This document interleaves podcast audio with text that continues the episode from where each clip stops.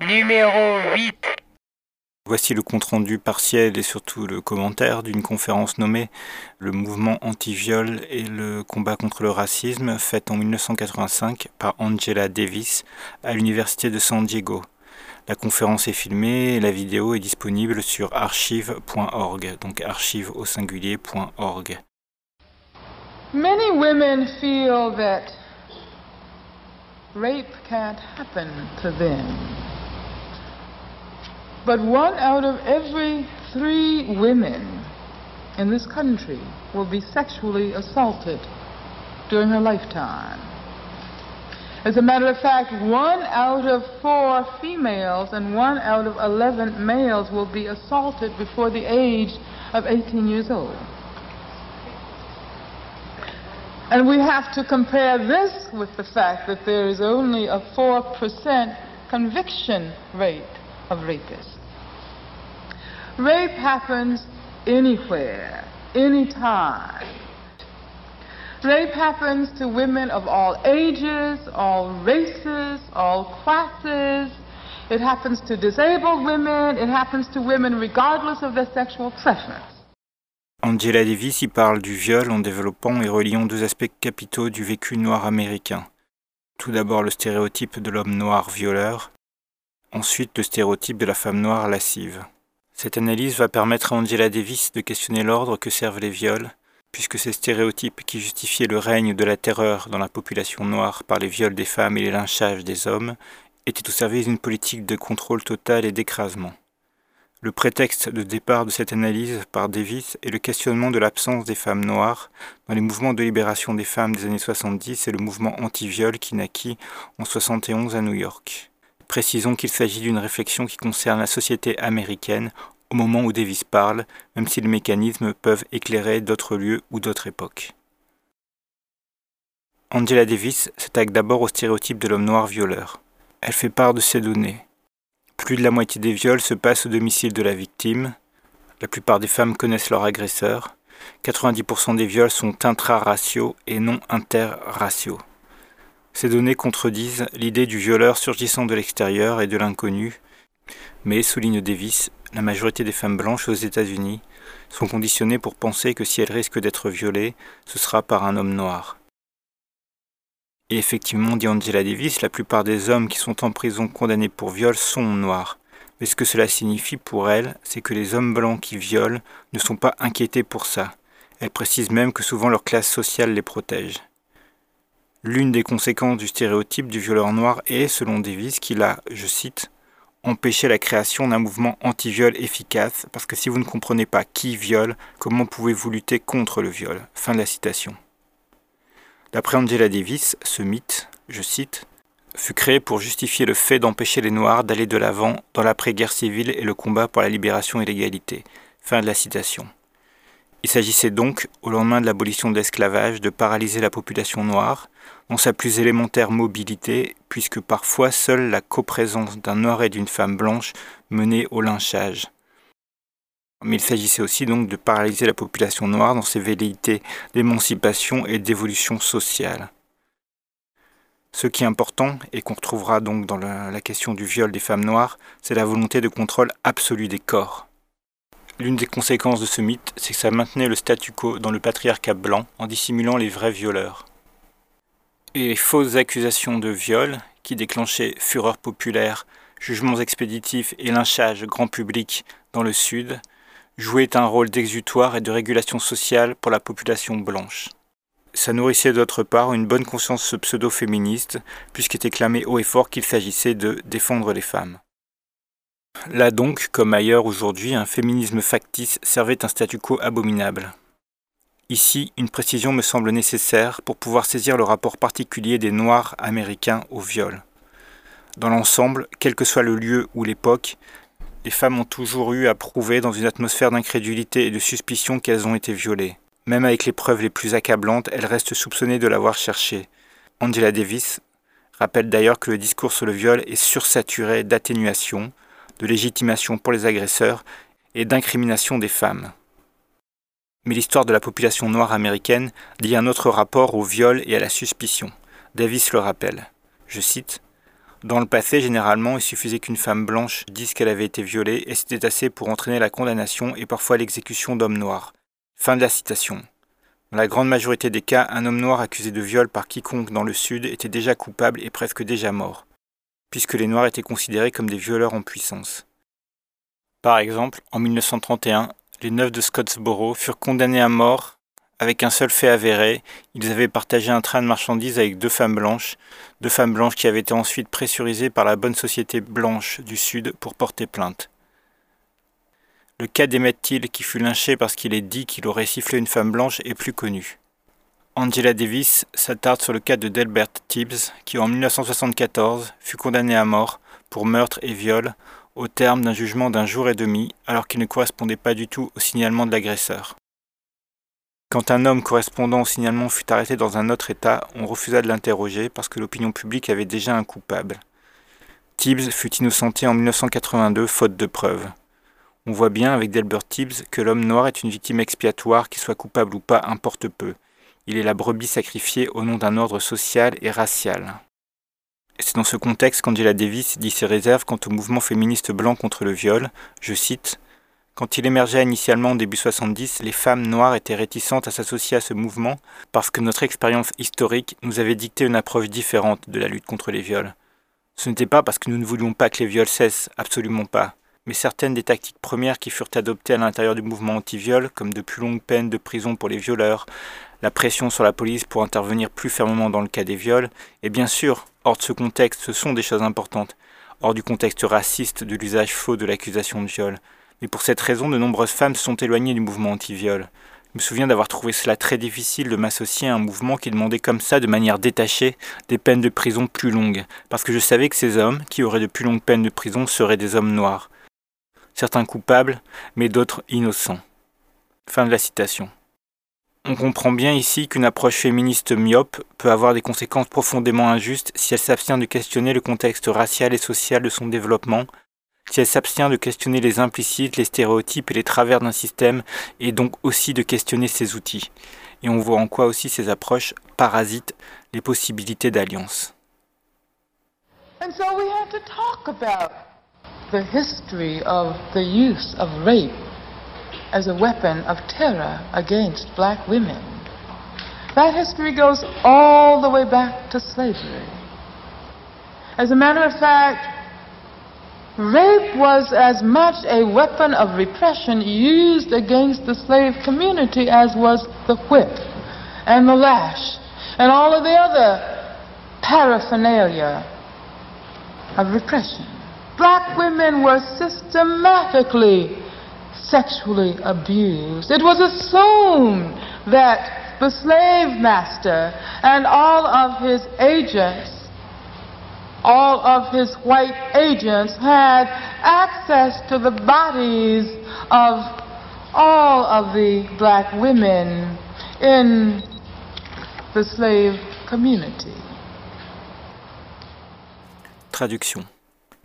L'histoire de l'usage du viol comme arme de terreur contre les femmes noires, cette histoire remonte à l'esclavage. Le viol était tout autant une arme que le fouet et tous les autres outils de la répression. Les femmes noires étaient systématiquement abusées. Ça allait de soi que le maître des esclaves et tous ses agents, ses agents blancs, avaient accès au corps de toutes les femmes noires dans la communauté des esclaves. Fin de la citation.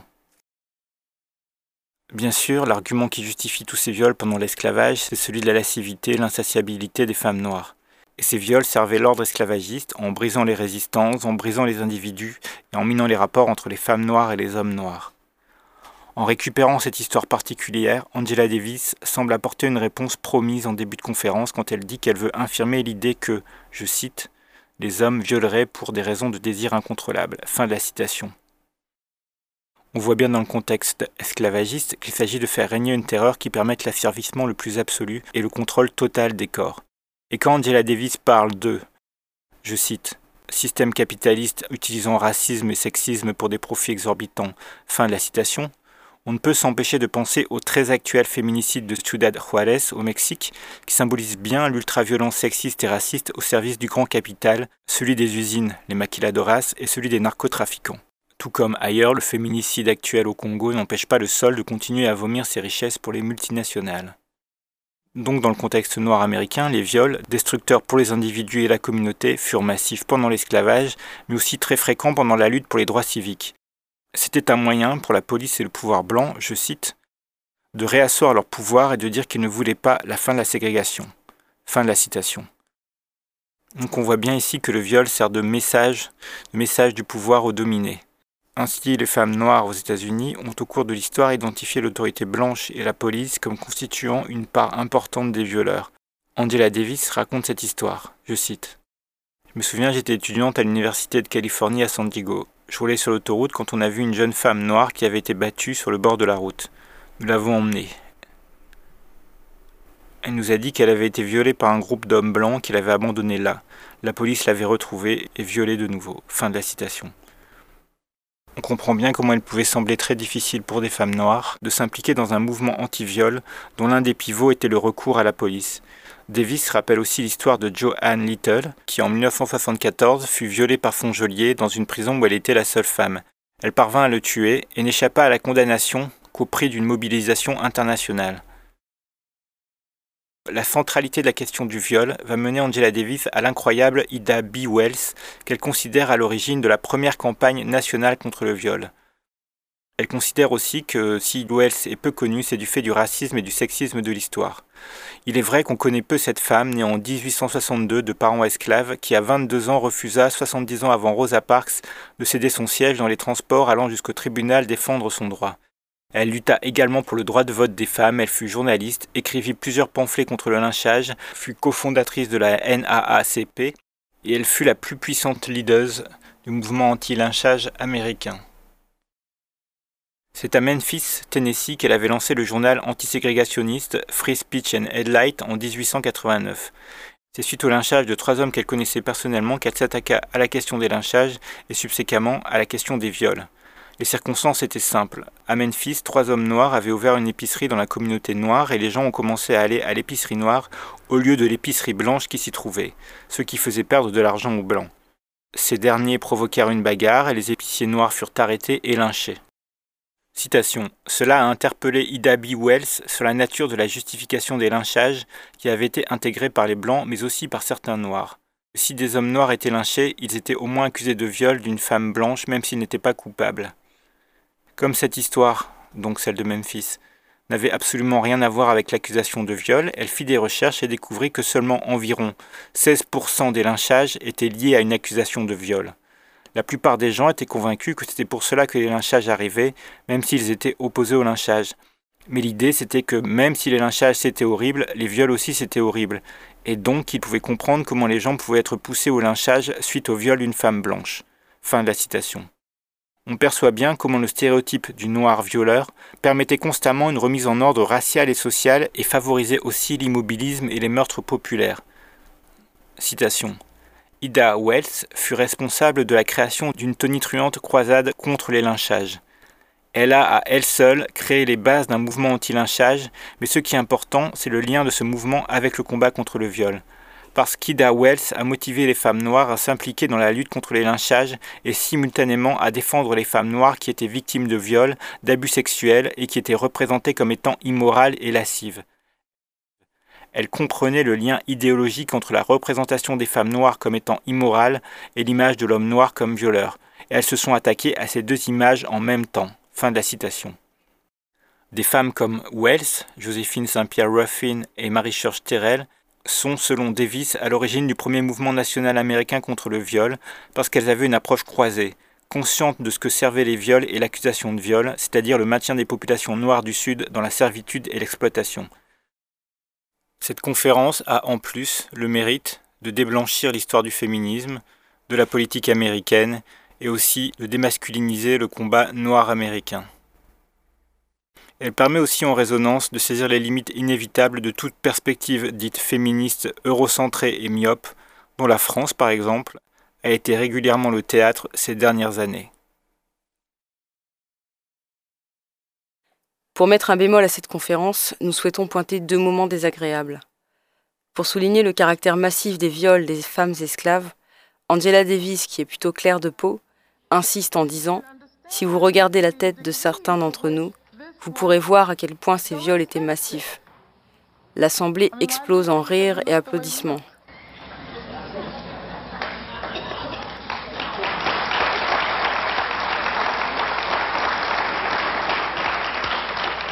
De ce que la réalisation donne à voir, l'assistance est massivement blanche, même si on voit quelques noirs. Mais peu importe, le rire nous semble ici complètement déplacé, parce qu'il reste bien question de viol, quelle que soit la distance temporelle. C'est insupportable. Et ça rappelle certains universitaires qui usent d'un vocabulaire abominable. Par exemple, dans une intervention récente, Christelle Tarot disait, entre autres, que les conquérants avaient besoin de se servir sur la bête, je cite, pour parler des abus sexuels induits par la colonisation. L'histoire n'est pas un lieu sans douleur, et nous refusons les rires, les connivences et les vocabulaires qui reviolentent les plus concernés, même si ici la responsabilité n'est pas tant celle d'Angela Davis que celle du public. Autre moment pénible de la conférence de Davis, elle parle d'autodéfense et raconte comment sa sœur mit en fuite de chez elle un violeur qui semait la terreur dans le quartier. there was this man who had just walked into the house and was standing over her. So she stood up and looked at him and said, What the fuck are you doing in my house?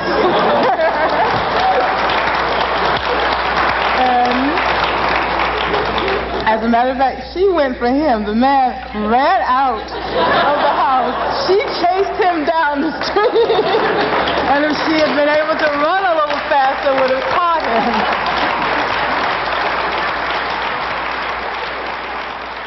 On ne trouve pas que le récit du sauvetage individuel de la sœur d'Angela Davis rende un violeur en série risible.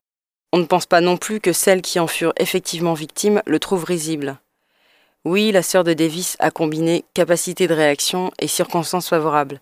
Mais réagir, se défendre n'est ni simple ni facile, et ça ne fait pas d'un récit d'agression une histoire drôle grand public.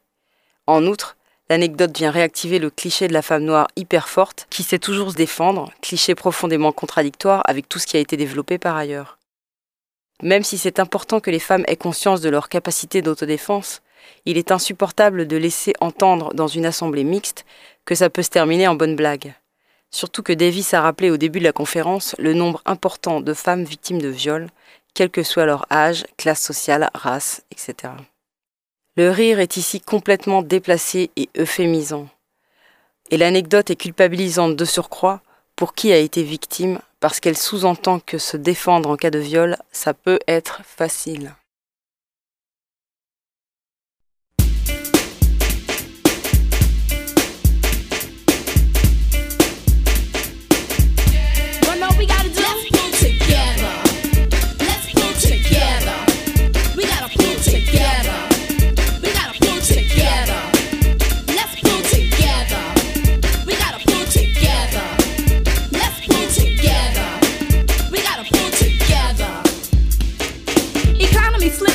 Unemployment is high, people stress. No jobs in town, jacking is the style. Crooks on a rampage, hookers getting wild. Then the children gotta see this.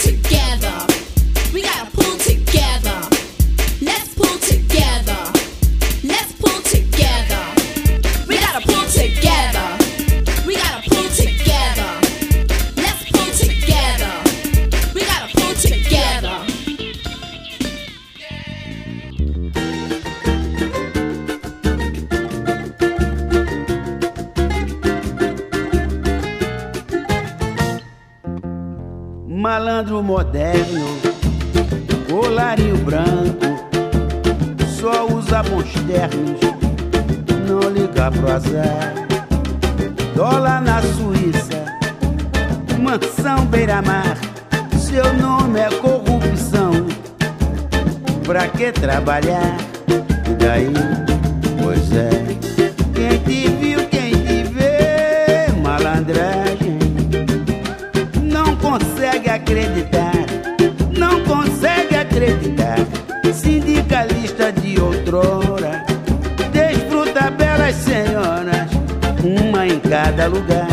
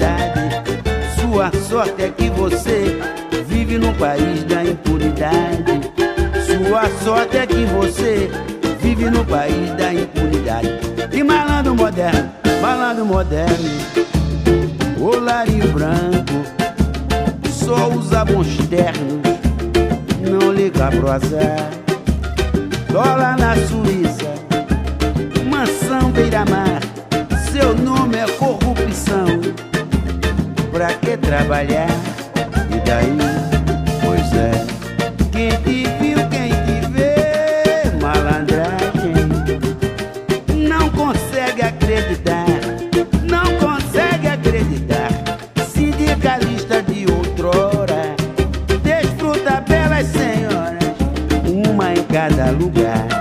Quem te viu, quem te vê. Quem te viu, quem te vê, malandragem, não consegue acreditar, não consegue acreditar. Sindicalista de outrora, desfruta belas senhoras, uma em cada lugar. Mas tenho certeza que você é bem feliz, porque conseguiu na vida tudo aquilo que sonhou. Roubou o dinheiro do povo e vive na tranquilidade. Sua sorte é que você vive no país da impunidade. Sua sorte é que você vive no país da impunidade. Malandro moderno.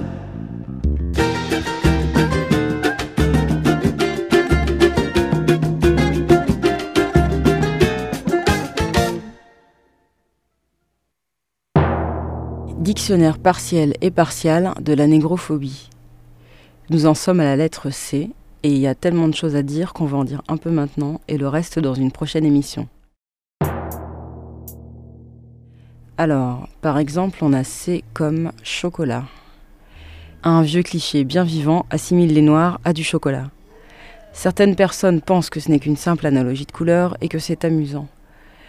Au début du siècle, les publicités Félix Potin montraient un domestique noir dansant et souriant avec un bol de chocolat et un fouet, et le slogan disait Battu et content, battez-le avec sa chocolette, la chocolette étant un petit fouet. Donc c'est ça au départ, c'est une histoire d'exploitation coloniale.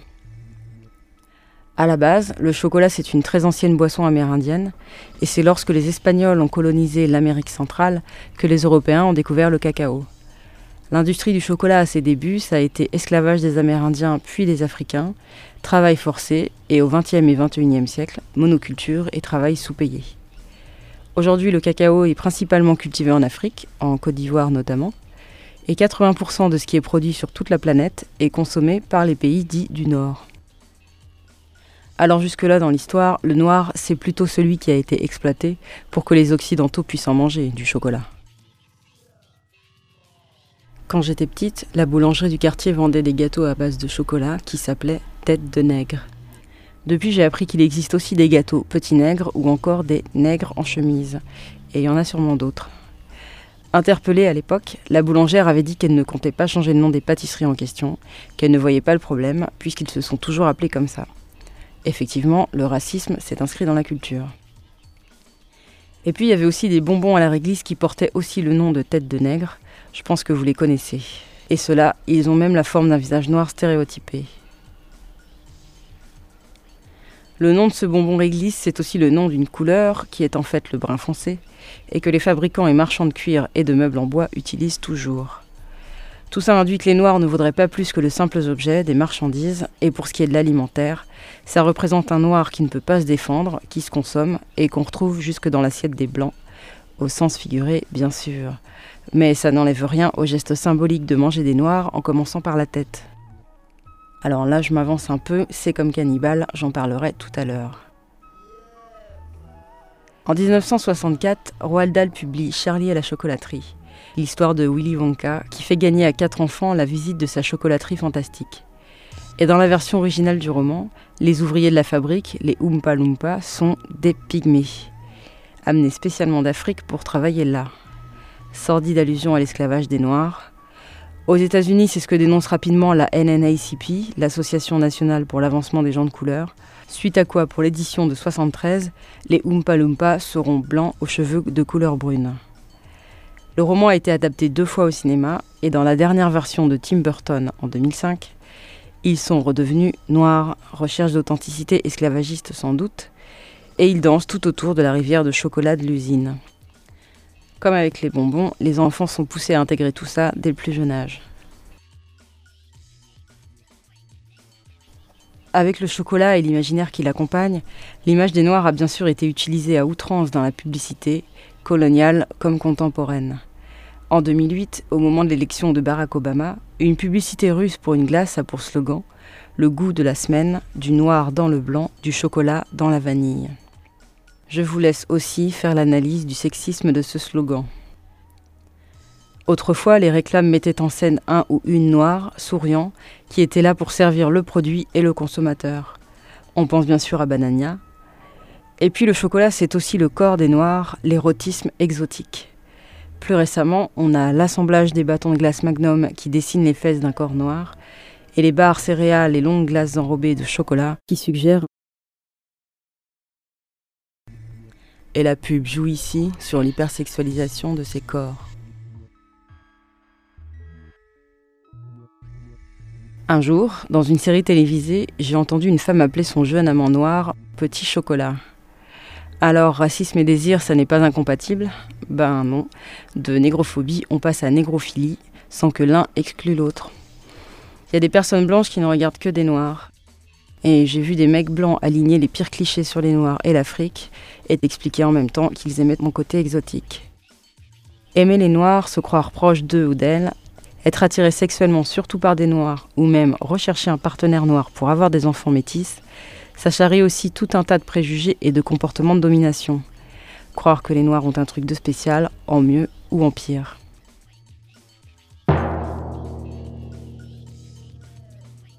Il y aurait encore beaucoup de choses à dire sur le chocolat, mais j'aimerais m'arrêter un peu sur une autre analogie avec la peau noire, le café. Pour la petite histoire, le café a voyagé de l'Éthiopie à l'Arabie et la Perse au XIe siècle. Il a gagné l'Empire ottoman au XVIe, le sud de l'Europe au XVIIe, pour devenir une production coloniale principalement en Amérique centrale et du Sud, en Afrique et aux Caraïbes. Là encore, la culture du café s'est faite avec l'esclavage, et là aussi, les Noirs sont devenus les instruments de promotion du café, en plus d'être ceux de sa production. Et c'est comme ça qu'on retrouve Nescafé et les Noirs qui jouent aux dames toute la journée, Maxwell et les bluesmen souriants qui chantent mais ne parlent jamais, et les Noirs qui chantent et dansent pour créer une ambiance festive autour du café Jacques Vabre. Et les pubs disent un café aussi noir que des Noirs, un café exotique et fort qui vient d'une terre sauvage, une boisson excitante de caractère comme les femmes noires. C'est exactement l'idée d'une chanson de Gainsbourg que je trouve insupportable. Scène d'une femme noire qui s'imagine danser pour lui, son excitation devant le corps de cette femme, pour terminer par du sexe consommé aussi vite que du café. Couleur café, c'est encore une fois le cliché de la femme noire aguichante et lascive, à disposition de la sexualité et du désir des hommes blancs. Ouvrez les guillemets, si tu fais comme le café, rien qu'à m'énerver, rien qu'à m'exciter, ce soir la nuit sera blanche. Fermez les guillemets. Avec la promesse ici, dans ce contexte sexuel, que la domination sera blanche de toute façon. Le racisme avec un enrobage showbiz, glamour ou comique, il y a toujours une équipe de défenseurs de la culture dominante pour vous dissuader d'y toucher. Gainsbourg en a sorti d'autres des chansons racistes, Johanna, La Micawette, Black and White, etc., etc. Et de la même manière qu'il ne pouvait pas être sexiste, vu qu'il aimait les femmes, il devait se croire au top niveau antiracisme. La preuve, quand en 86, dans l'émission Champs-Élysées de Michel Drucker, il dit à Whitney Houston, invitée elle aussi, I want to fuck you, et il insiste bien lourdement avec l'aide de Drucker. Répugnant. Couleur café. Et cette chanson n'en finit pas d'être une inspiration pour les noms de café justement, de festivals, de sociétés, et de toutes sortes de trucs qui se veulent cool et ouverts. Un autre terme assez proche de tout ça, café au lait, il y a une quantité de gens qui l'emploient pour parler des métis. Eh bien, c'est comme chocolat ou café, en plus de concerner des individus noirs, ça désigne des objets de consommation ou la couleur de la robe des chevaux. Génial. Donc, pour verbaliser le fait que quelqu'un n'est pas blanc, blanche, et en même temps ne pas dire son métissage avec des mots qui le ou la respectent, on l'appelle café au lait. En en parlant comme d'un mélange de boissons, un truc consommable, ça révèle un regard méprisant et humiliant, du lait dans le café, allusion au sperme de blanc dans un corps noir. N'oublions pas que le métissage noir-blanc se répand au départ dans un contexte colonial et esclavagiste, et ça n'a rien de cool ni de drôle, comme on l'a dit dans la chronique précédente. Avec la lettre C, on a aussi le cirage. C'est aussi une histoire d'asservissement. Cirage que les domestiques et cireurs de rue appliquaient sur les chaussures des colons pour une paye et une vie de misère. Boulot qui est resté une métaphore de la domination, cirer les bottes de quelqu'un. Cirage, entre autres, dont se maquillaient les acteurs de de ménestrels américains de la fin du 19e, Black Faces en anglais, acteurs et actrices blancs qui jouaient des rôles de personnages noirs, véritables stéréotypes racistes. Maintenant, arrêtons-nous sur le mot cannibale. La question pour Case Rebelle, c'est qu'est-ce qui fait de ce cliché une marque de barbarie caractéristique des Noirs? Qui utilise encore ce cliché et pourquoi il perdure à travers les siècles? Le mot viendrait d'Indiens caraïbes, les Taïnos, pour désigner d'autres Indiens dits anthropophages, mot que Christophe Colomb et sa mission auraient compris comme Cariba ou Caniba, qui sont devenus Caraïbes et cannibales, les deux désignant des Amérindiens.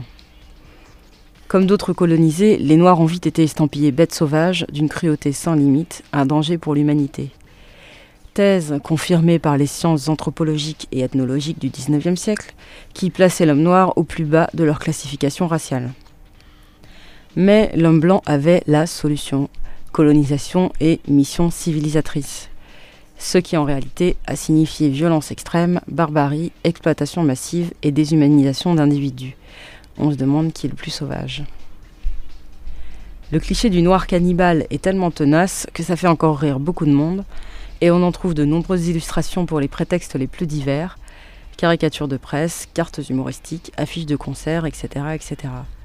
Et c'est aussi régulièrement un scénario pour des publicités télévisées, pellicule Fujicolor en 95, les fromages à Péricube en 2002, le jambon espagnol Navidoul et le fast-food coréen Kishongo en 2009, et en 2010 également le clip du chanteur algérien Amin Titi, clip de soutien à l'équipe de foot nationale pour la Coupe du Monde qui avait lieu en Afrique du Sud.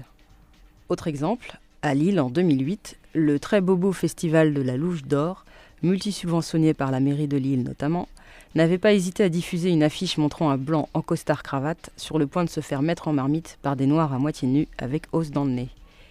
Et sans que cela ne déclenche le moindre tollé.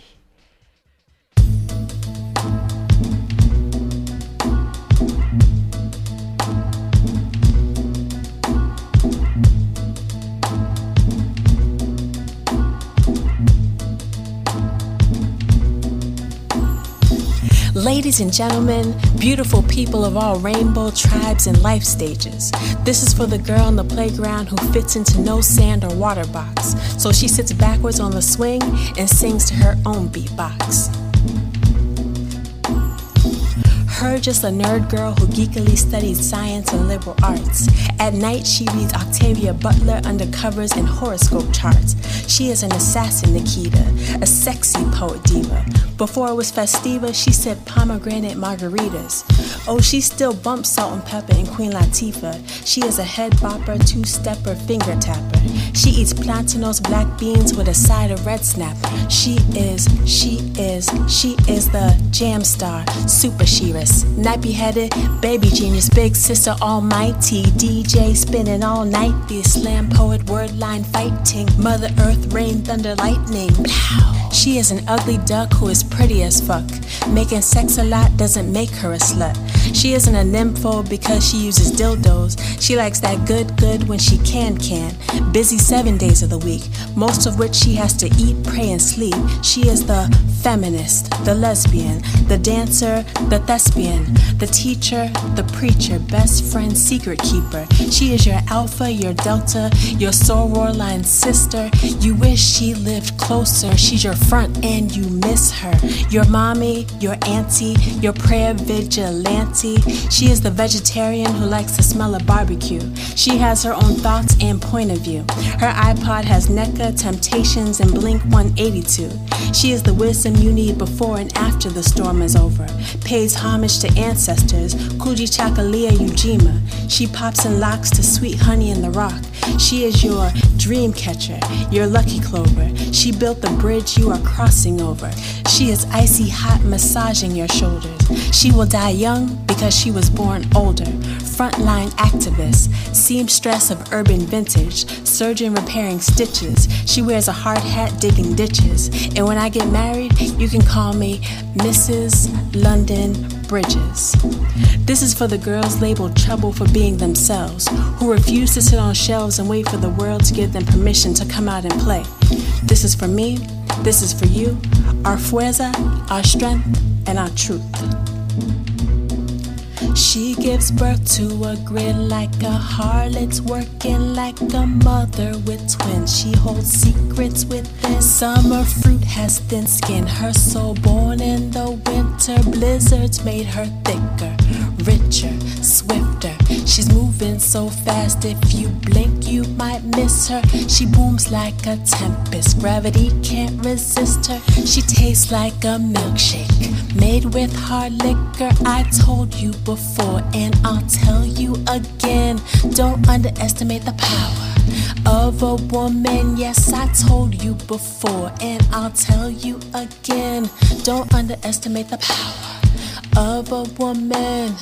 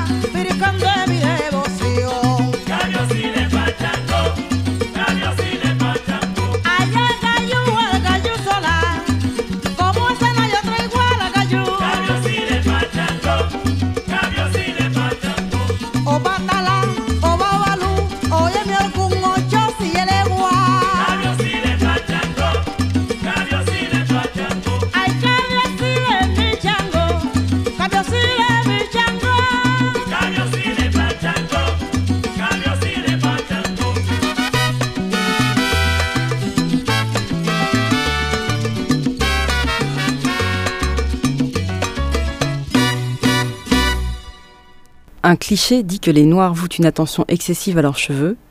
Eh bien, pour comprendre que ces cheveux sont le lieu de crispation qui n'ont rien de futile ou de naturel pour les Noirs, et qu'ils ne sont pas les seuls à focaliser sur leurs cheveux crépus, Cazerebel vous recommande un livre vraiment intéressant, critique et complet, Peau noire, cheveux crépus, l'histoire d'une aliénation, un livre de Juliette Smeralda, édité en 2004. Extrait. Les esclaves allaient finir par méconnaître la valeur inestimable de leurs cheveux. En effet, une fois privés de leur peigne et du temps nécessaire à son entretien et à sa mise en valeur, par des élégantes coiffures dont ils étaient coutumiers en Afrique, ils vont commencer à développer du ressentiment envers ce cheveu. Son déclin résultat du refus des planteurs d'accorder à leurs esclaves du temps à consacrer à leur hygiène corporelle. Conscients des réactions négatives observées chez les Blancs et de leurs remarques humiliantes, les esclaves vont se mettre à déprécier et leurs cheveux et le système de valeurs qui se rattachait à leur héritage ancestral. Plus tard, lorsqu'ils consentiront à répondre à la demande d'hygiène corporelle formulée par leurs esclaves, c'est à l'imposition d'une nouvelle culture esthétique que participeront les esclavagistes en suppléant le manque d'accessoires africains par des accessoires de la culture occidentale. Peignes et brosses usées seront des accessoires qu'ils céderont aux esclaves. Dès lors, le peigne européen sera regardé par ces derniers comme l'accessoire à l'aune duquel se décernera le label de bons ou de mauvais cheveux. Si le cheveu se coiffait facilement au moyen du peigne offert par le maître, alors il s'agissait d'un bon cheveu. Si au contraire l'opération était rendue difficile par les dents trop serrées de ce peigne, alors il s'agissait d'un mauvais cheveu. Lorsque les dents du peigne se cassaient, le diagnostic de mauvais cheveux se voyait renforcé. Ces détails triviaux finirent par occuper une place décisive dans la nouvelle culture esthétique des esclaves.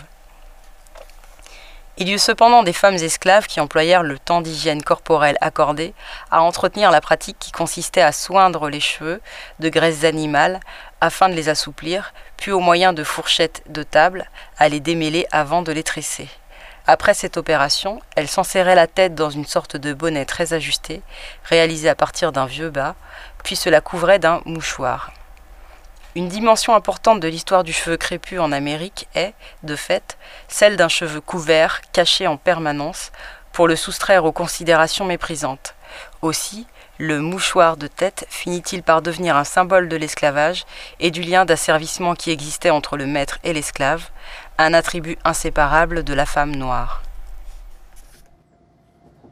Juliette Smeralda est une sociologue martiniquaise qui enseigne actuellement à l'université Marc Bloch à Strasbourg.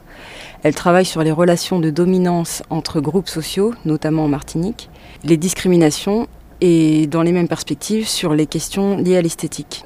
À travers ses publications, il est surtout question des populations noires et des Indo-Antillais. Peau noire, cheveux crépus est composé en cinq parties. Les origines de la représentation négative du cheveu crépus et de la peau noire, la combinaison noir crépus laideur et les canons d'une esthétique déniée, l'historique des techniques de transformation de la structure et de la couleur du cheveu, le corps dans la société de consommation, et enfin les mouvements identitaires et remises en question du défrisage et de l'éclaircissement. Juliette Smeralda s'intéresse à trois pratiques, le défrisage, le blanchiment de la peau et le bronzage, en abordant différentes époques, différents lieux, États-Unis, Caraïbes, Afrique. Elle prend également en compte l'âge, la classe sociale et le sexe. Elle questionne et déconstruit les représentations négatives de la peau noire et du cheveu crépus. À travers l'histoire et les cultures, elle décrypte ces représentations à la lumière des rapports de domination raciale blanc-noir et de la place du corps dans les sociétés coloniales d'hier et les sociétés contemporaines. Comment tout ça alimente ce qui devient des signes distinctifs noir-blanc? Comment tout ça sert les codifications raciales et sociales, la ségrégation, les discriminations et la valorisation sociale aussi? Comment s'est construit le couple noir-laid dans la société européenne et dans les sociétés coloniales? Comment ce couple travaille à l'extérieur et à l'intérieur du groupe des Noirs d'Afrique et des diasporas? Et puis elle raconte l'évolution de ce stigmate infériorité laideur chez les populations noires afro-américaines, africaines et caribéennes, stigmate qui conduit à des transformations du corps plus ou moins douloureuses et dangereuses pour la santé. Peau noire, cheveux crépus retrace aussi l'origine du défrisage et analyse la problématique d'emprunt et d'imitation de la transformation de leur corps par les Noirs, quand, depuis plusieurs siècles, la pression est mise par les canons de beauté occidentaux, cheveux lisses, peau blanche. À la fin du livre, on retrouve les questionnaires et les résultats d'enquête menés par Juliette Smeralda, et en annexe, des articles relatifs aux chapitres abordés, annexe qui renvoie à une actualité populaire et des récits divers sur tout ce que soulève le livre pour cette histoire d'une aliénation. Dernier extrait. Par la pratique du défrisage, il s'agit de soustraire les cheveux à la tyrannie du regard qui pénalise socialement. Crépus étant synonyme de disgrâce, d'imperfection, de ruralité, de manque de raffinement, etc., ce cheveu-là doit disparaître derrière un lissage qui, il y a peu, n'était pas encore infaillible comme il l'est aujourd'hui. La publicité axe désormais sa propagande sur le fait que la femme défrisée n'a plus à craindre l'humidité qui fait refriser ses cheveux. Elle peut désormais se baigner à loisir et se dépenser physiquement comme elle l'entend, sans craindre pour sa façade sociale, sans craindre que Dame Nature ne lui joue un mauvais tour. L'invention du défrisage à froid a en effet révolutionné la pratique du lissage, désormais irréversible. Le défrisage n'est donc plus qu'un principe bourgeois, dont l'enjeu est d'échapper à ce qui a été présenté comme une condition dégradante, le signe qui conditionne toute identité digne de ce nom, parce que celle-ci s'assortit d'un sentiment d'une liberté nouvelle, confère du prestige social au porteur. Le lissage du cheveu n'est pas, dans la conception bourgeoise de la culture, une opération anodine en effet. Dans l'inconscient occidental, le lisse est associé au propre, à l'estimable. Un cheveu non défrisé peut même être, dans certains domaines de l'activité sociale, assimilé à un manque d'hygiène. Juliette Smeralda cite Dominique Picard. Le corps valorisé par cette culture bourgeoise occidentale est glabre, net, uni, sans aspérité, sans orifice. Les cheveux doivent être lissés. Le poil rappelant l'animalité ou l'incivilité hirsute doit être domestiqué.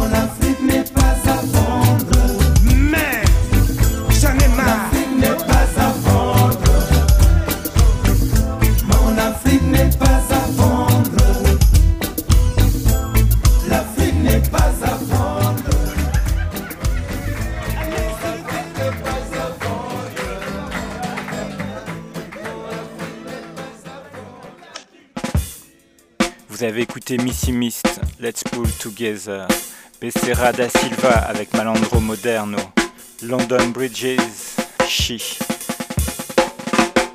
Linda Leida y la Baia, Defiendeme Santa Barbara, Wink D et Candy Fresh pour Get Busy, Use Banda, La Dictature et Jack de Jonette à l'instant avec le bien nommé Épilogue.